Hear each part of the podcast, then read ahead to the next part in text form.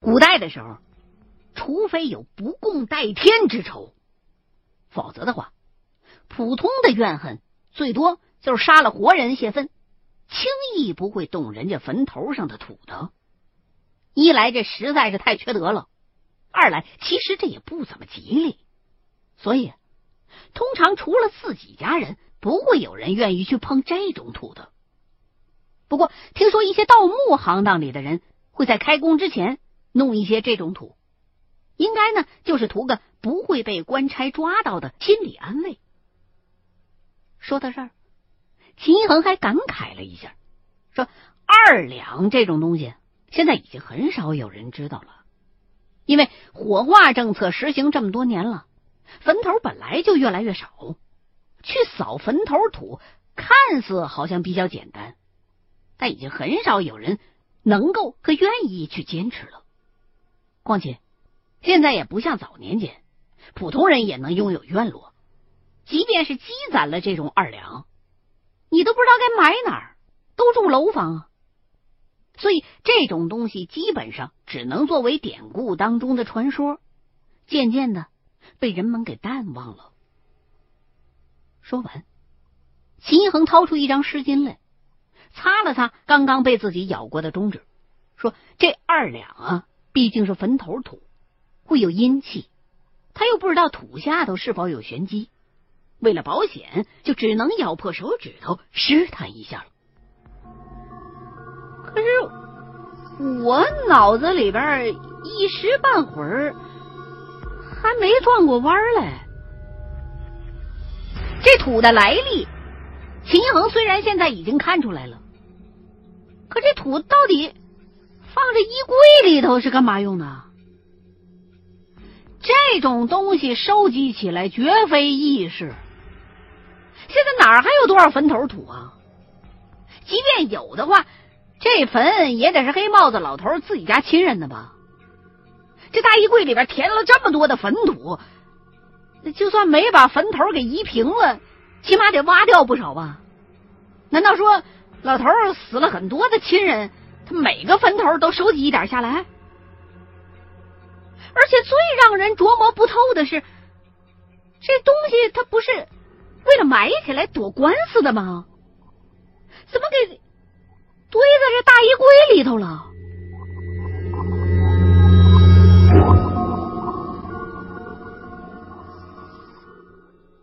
我这问题是一个接着一个，齐恒却摇摇头，说：“现在只能先把土挖出来，再看看再说了。”说完就要我帮忙动手。两个人稍微休息了一下，就重新开工。这宅子里边没有趁手的工具。我左翻右翻，勉强找出一口平底锅来，得凑合着用吧。忙活了半天，终于把土给挖出来不少。可是挖着挖着，我就觉得有些不对劲儿了，因为越往下挖，这土就越潮湿。而且颜色也越来越深，我甚至产生了这样的一种错觉：一直这么挖下去的话，一会儿都能挖出石油来。秦一恒也很纳闷儿，伸手摸了摸那土，就叫我让开，自个儿蹲下去又挖了一会儿，就站起身来，点了一根烟。半天没吱声，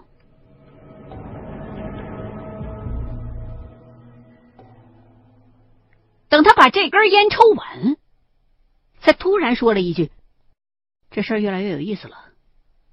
底下那些土是封门泥，所以柜子外头才会贴了门神。这土虽然叫封门泥，但是并不见得非要跟门有关系，因为这‘封门’二字取的是封门绝户之意。”所谓的封门绝户，并不是诅咒这家人都被杀光，或者是断了香火，而是寓意着这个家族因为某些原因要集体更名换姓，四散各地，隐于人海。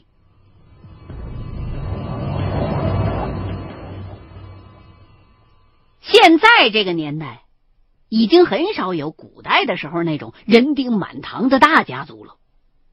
即便是有，也不见得生活在一起。在很多偏远的农村里，倒是有一整个村子只属于一家的情况。城镇里头基本上已经很难得见了。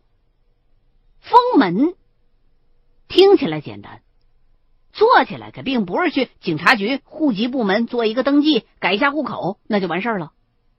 中国人自古以来就有很浓重的家族观念，很多家族都是把祖上当成是神明来供奉的，所以改姓这么一大不敬的事儿，必须要遵循一套既有的流程。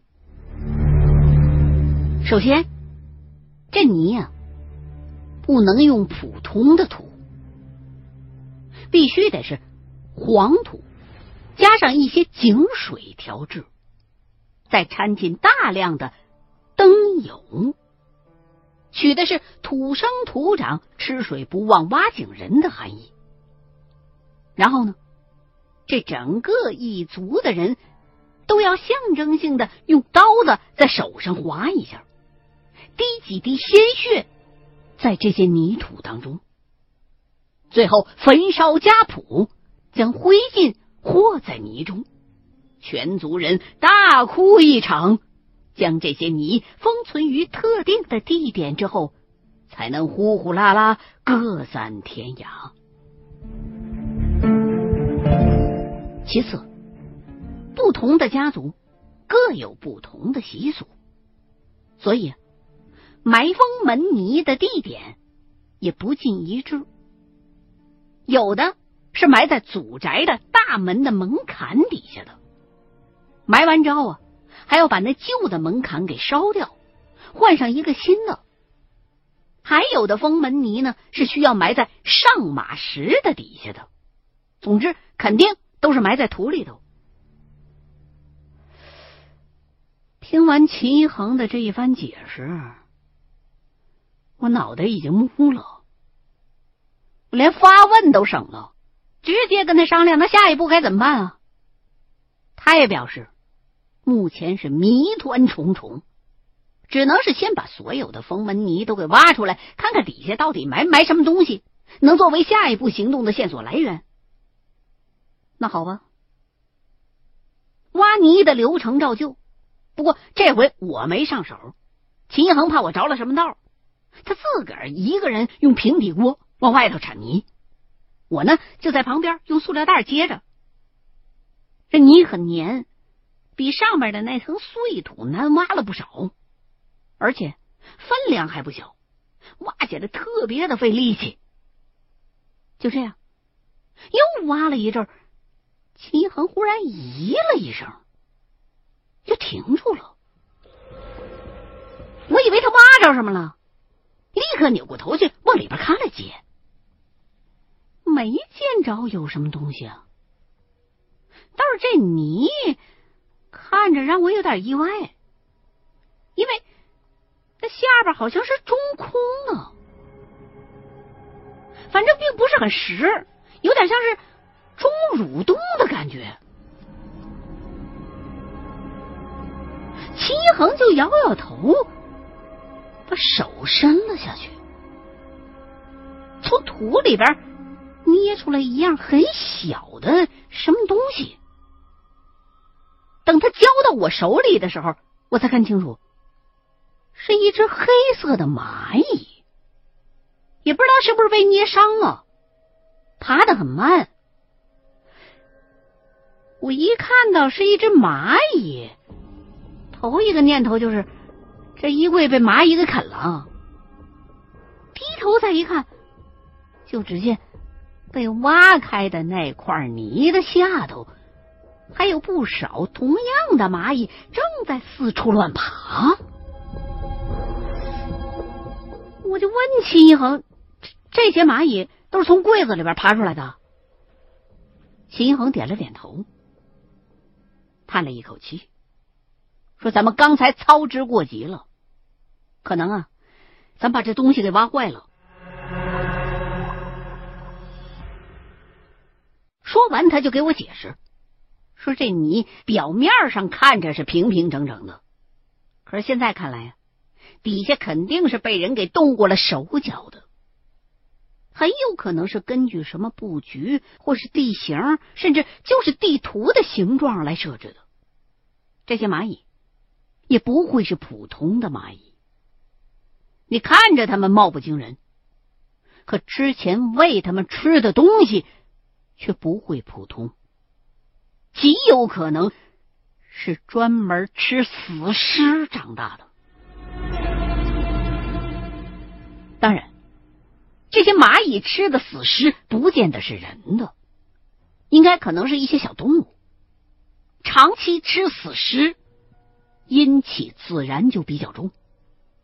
加上蚂蚁觅食的本能，被封在衣柜里头之后，很可能就会凭本能去寻找出路。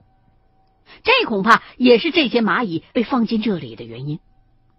上头的那二两坟头土，现在看来跟避免官司没关系了。土盖在上头的原因很简单，就是封住外头的阳气，让下面的这些蚂蚁不被衣柜外头的环境所影响。那门神恐怕也是为了防止有什么不干净的东西进入大衣柜而贴上去的。我听他讲到这儿，勉强能理解。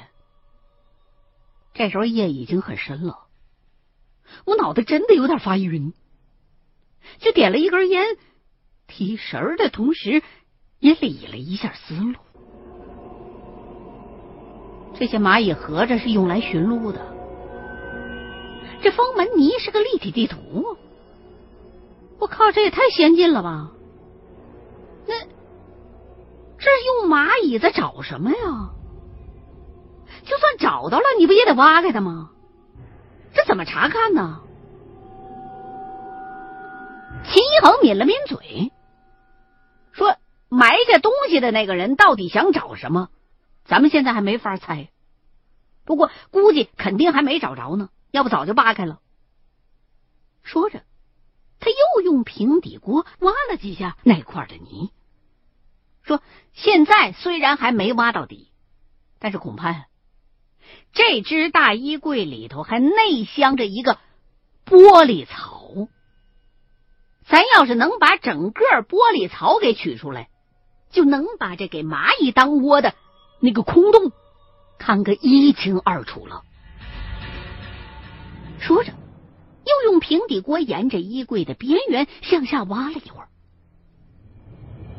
果然，发现了有玻璃槽的边缘。事已至此，我们俩歇了一阵之后，就又开始挖土往外搬那玻璃槽。这玻璃槽肯定是钢化玻璃的，搬起来不用担心碎了。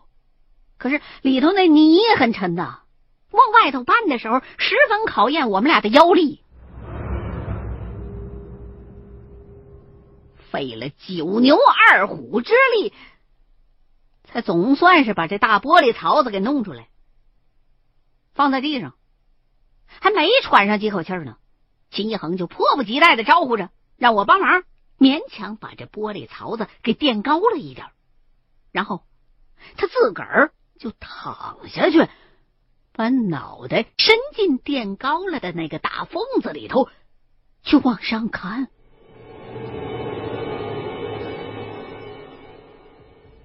这么看了一会儿，他就又退了出来，然后让我也学着他的样子钻进去看。我很好奇啊，赶紧也跟做脑 CT 似的钻进去了，用手电筒照着上方查看了起来。看了几眼，我就明白秦一恒为什么非要我也钻进来了。因为那土层上头虽然被挖坏了一部分，可是底下的形状还保存的十分的完整。这形状再明显不过了，那是一双人的手掌，很大，我算不明白比例，不知道这是一双被放大了多少倍的手掌。我退出来，还没等张嘴呢，秦一恒就心领神会的先点了点头，说：“没错，这双手多半就是按照元振的那双手来做的，否则的话没有必要费尽心机来做这么一个局。现在泥还没有完全的挖开，也不知道这泥里头是不是还埋着跟元振有关的东西，比如说生辰八字，或者是毛发呀、血书啊什么的。”说完，他再一次躺在地上，钻了进去，用手机把玻璃槽底部的样子全都给照了下来。估计玻璃反光，他照了好几回才算是满意。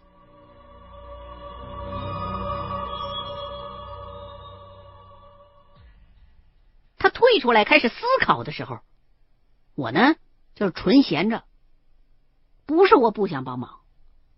而是我现在脑子里边已经是太乱了，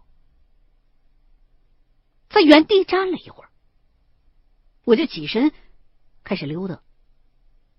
一是想拿瓶水喝，二也是想四处走走，让脑子清醒一下。走着走着，我无意间抬头看了一眼天窗，起初呢，一抬眼也没留心看。等反应过来的时候，心里头猛的就是一寒。其中一个天窗的上头，不知道什么时候趴了一个人在那儿，正盯着我看呢。那个人一看我抬头，也没什么反应。光线和角度的问题，我又看不清他那张脸到底长什么样子。咬住牙，忍住没惊呼出声儿。控制着自己的步伐，装成是若无其事的，又走回到了秦一恒的身边，想提醒他。刚一站定，就见秦一恒居然在冲我使眼色。我一见他这样，立刻就有些慌了。就低声问了一句，秦一恒也不吭声，果断的一脚就踩向了玻璃槽里的那些泥。这一脚跺下去绝对是下了死力气的脚都陷到泥里头去了。这一脚踩完秦一恒把腿拔出来就一把拽着我往客厅里边跑一边跑一边冲我喊别回头千万别停下实在不行就尿裤子。